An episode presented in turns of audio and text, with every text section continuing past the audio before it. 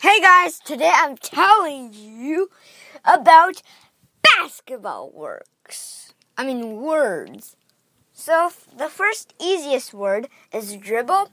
So you just basically make the bounce uh make the ball make the ball bounce. You don't like like smack it, but you just tap softly like like don't slap it like oh my yeah, the enemy's coming. The other one is called shoot. Like you basically attempt to shoot the ball in the net. Foosh! Yay! Three pointer! Okay, these two are basic, uh, like what you do by yourself. Now there's passes. There's a bounce pass, which the ball bounces on the floor once, and then the ball should go to the player right away. And there's another chest pass where you aim for the uh, other person's chest, and uh, you, it can't bounce. In a real match of basketball, like in NBA, it really doesn't matter, like whether or not it bounces or not. Like, mm, as long as the other person, like the people on your team, gets the ball. So another one is called forward pivot and backward pivot. It's just basically moving on one foot and without without moving the other foot, which is like the base. If you if you think of it like your one hand on the clock, one of your feet should be the center of the clock and the other feet like the line between the uh, clock, the center of the clock, and your other feet should be the hand and like the the center of the clock shouldn't be moving or else yeah it's travel in basketball. And there's a backward pivot where you hold the ball with your two hands and uh, bend your knees a little bit and just basically turn 180 degrees forward.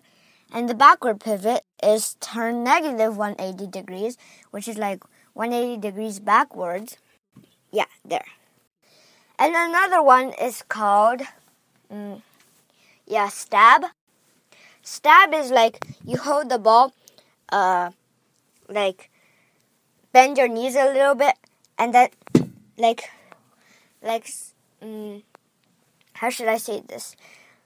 Like the foot in front of you, like rises, and you hold the ball back and you like lean back and then stab like use the ball to like maybe sort of stab stab the floor be like in front of you. Like I'm holding the ball and stab stab stab.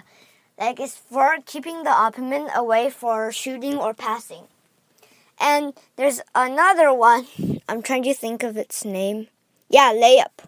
Layup is layup is the only chance in basketball where you could mm, where you could take two steps. So, if you are on the right side of the net, you take uh, right foot first. One, you take a step with uh, your left foot, I mean your right foot, and then your left foot. And then you jump off your left foot, and while you're jumping, bring the right foot up to like um, like like your high like you're doing high knees. And then just use one hand to like you should be jumping very high. If you're tall just you should be able to reach the net. And you you should be able to easily push the ball inside the hoop and easily get a point. It's pretty easy. Almost all the nba players players use this so i hope you could use this yeah. Tomorrow, yeah, today. Tomorrow I'm talking about something else. Today we're also talking about mm, like the things that you do not want to do in basketball. And how do you get a ball in basketball? Like not like mm, getting a ball, like buying a ball, but how do you take the ball from the opponent when you're playing? So if you see an opponent and he or she is trying to pass to a nearby player, uh, you need like um, experience to see like who your who the opponent is going to pass to. Like maybe his, eyes are pointing at him. Maybe um, he's he even started passing. This time you just charge towards the person and you try to sort of block the ball away from his or her hand. And then you could just find a chance to get it again. And you don't want to travel. So um, if you take two steps holding the ball, like I'm holding the ball and one, two, I traveled and the other person's ball.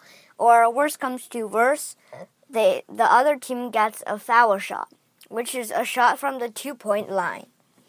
And another one is double dribble. You hold the ball with two hands without dribbling first, and then you don't move, but then you start to dribble again. That's a double dribble. And the it's the other team's ball, but worst comes to worst, the other team also gets a foul shot. So hope you hope you use these words in the class. And maybe if you're good at basketball, maybe this will help you. Thank you.